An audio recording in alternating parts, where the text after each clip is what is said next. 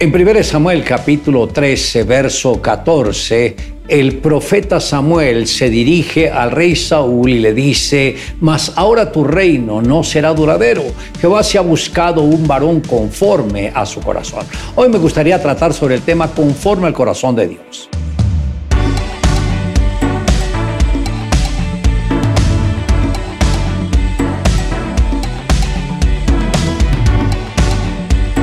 Debido al carácter tan indomable del rey Saúl, Dios tuvo que escoger a David, quien el mismo Dios lo formó y lo respaldó en todas las áreas de su vida. Y Dios lo fue preparando para que en el momento indicado llegase a ser el rey de la nación de Israel. De igual manera, Dios precisa de personas que tengan un carácter conforme al corazón de Dios, tal como el rey David, que desde una temprana edad fue moldeado por el mismo Espíritu de Dios hasta alcanzar la medida correcta para convertirse en un instrumento de bendición para la nación de Israel. Por ello Dios estableció un pacto perpetuo con David y con su descendencia.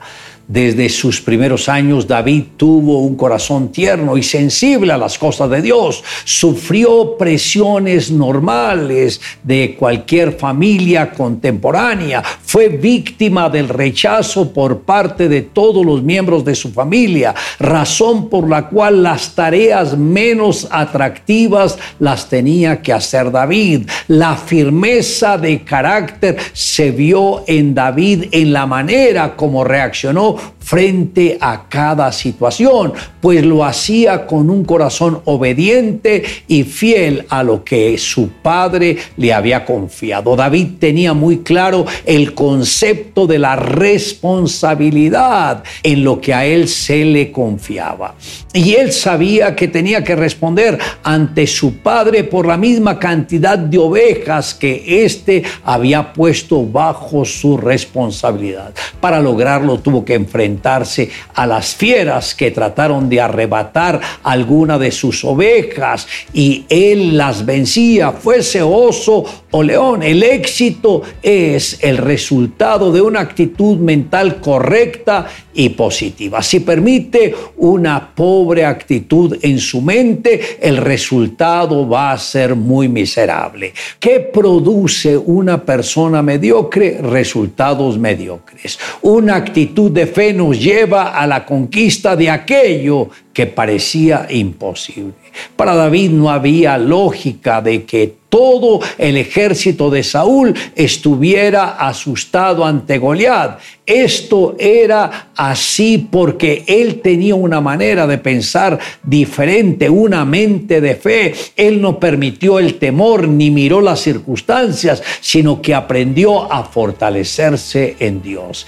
El hombre sabio es fuerte y de pujante vigor el hombre docto, lo dijo Salomón en Proverbios 24:5 podemos ver que la sabiduría produce fuerza y la doctrina vigor, y son los dos elementos que se requieren para la conquista pero se refiere a la fuerza de conquista. Una persona escogida para servir al Señor deberá ser moldeada por el mismo Redentor y guiada en los principios bíblicos. Y de esta manera podrá convertirse en alguien que motiva a otros y permanentemente se motiva a sí mismo.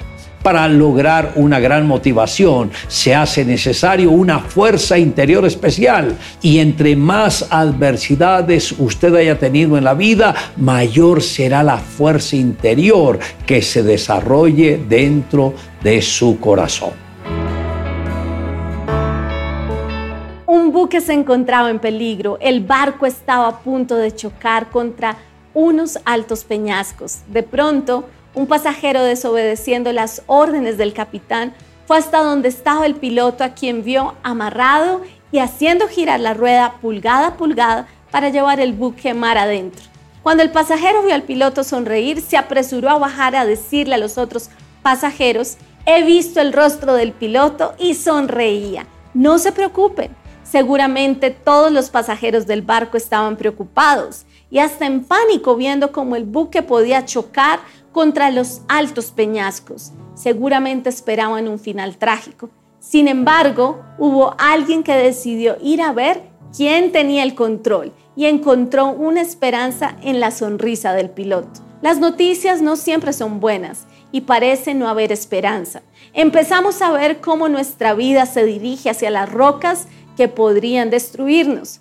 Pero cuando eso sucede, podemos ir a buscar a Dios, quien dirige nuestras vidas, y confiar en que no hay nada ni nadie que pueda lastimarnos. Cuando tengas miedo, pon tu confianza en Dios.